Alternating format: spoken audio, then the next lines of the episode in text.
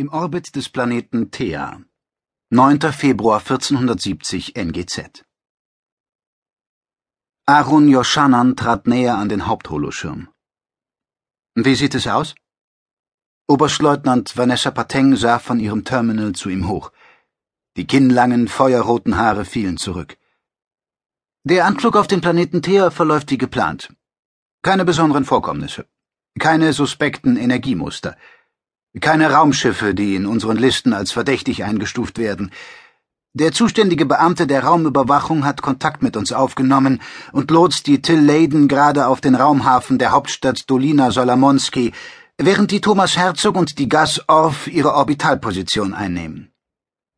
Den Worten des Beamten zufolge ist die Anspannung dort unten spürbar, selbst wenn du gewünscht hast, dass sie beim Empfang keinen allzu großen Zirkus veranstalten.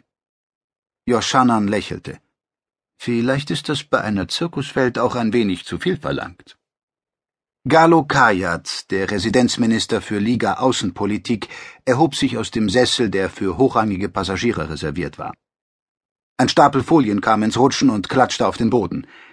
Während sich der schlanke Mann bückte und die Folien zusammenklaubte, sagte er Ich bin nach wie vor nicht überzeugt, dass wir auf Thea unsere Zeit sinnvoll investieren, Ahun. Er erhob sich und blickte Joschanan direkt in die Augen. Sein Gesicht wies eine leichte Rötung auf, die mit dem grau melierten Haar und dem grauen Schnurrbart kontrastierte. Der erste Terraner wusste aber, dass dies einzig und allein auf die schnelle Bewegung zurückzuführen war. Kajat war Diplomat mit Leib und Seele. Er enervierte sich nur, wenn er damit einen spezifischen Effekt erzielte. Ansonsten war der Mann mit den eiskalten grauen Augen und der Hakennase die Kontenance in Person.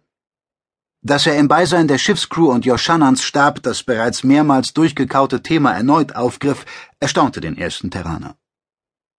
Joschanan hob die linke Augenbraue ein paar Millimeter an, sagte aber nichts.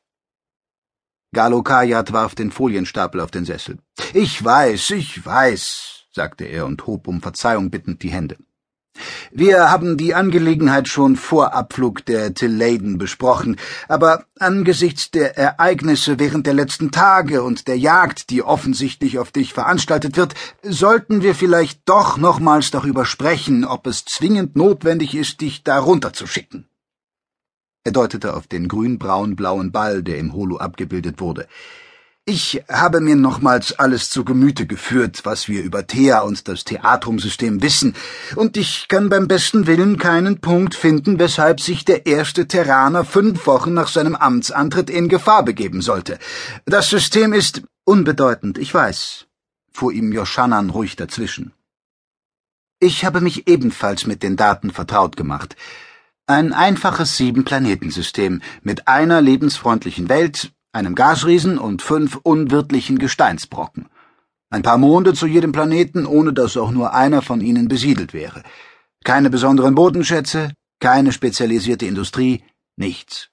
Keine Persönlichkeiten, mit denen man sich ablichten lassen könnte, keine geschichtlichen Eckpunkte, die Thea aus der Beliebigkeit hätte herausreißen können. Joschanan hob die Schultern leicht. Wir haben es mit einer alten Freihändlerwelt in der Southside zu tun, weit ab von den galaktischen Brennpunkten, so unbedeutend, dass sogar die Jülzisch nie ein Problem damit hatten, diese Welt quasi vor ihrer Haustür zu haben. Galo Kajat breitete die Arme aus. Das ist genau mein Punkt. Wie denkst du über die Funktion des Planeten als Zirkuswelt? Kajat runzelte die Stirn. Dieser Umstand ist vernachlässigbar. Thea hat zwar ein paar galaxisweit bekannte Artisten und Dompteure hervorgebracht, aber in erster Linie dient der Planet als Warenumschlagplatz, und auch in dieser Disziplin läuft er in der bekannten Southside unter ferner Liefen.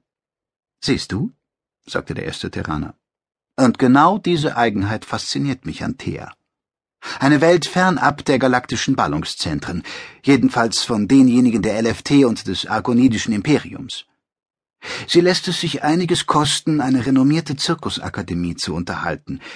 Das ist meines Erachtens außergewöhnlich und verrät uns schon etwas über die Mentalität ihrer Bewohner.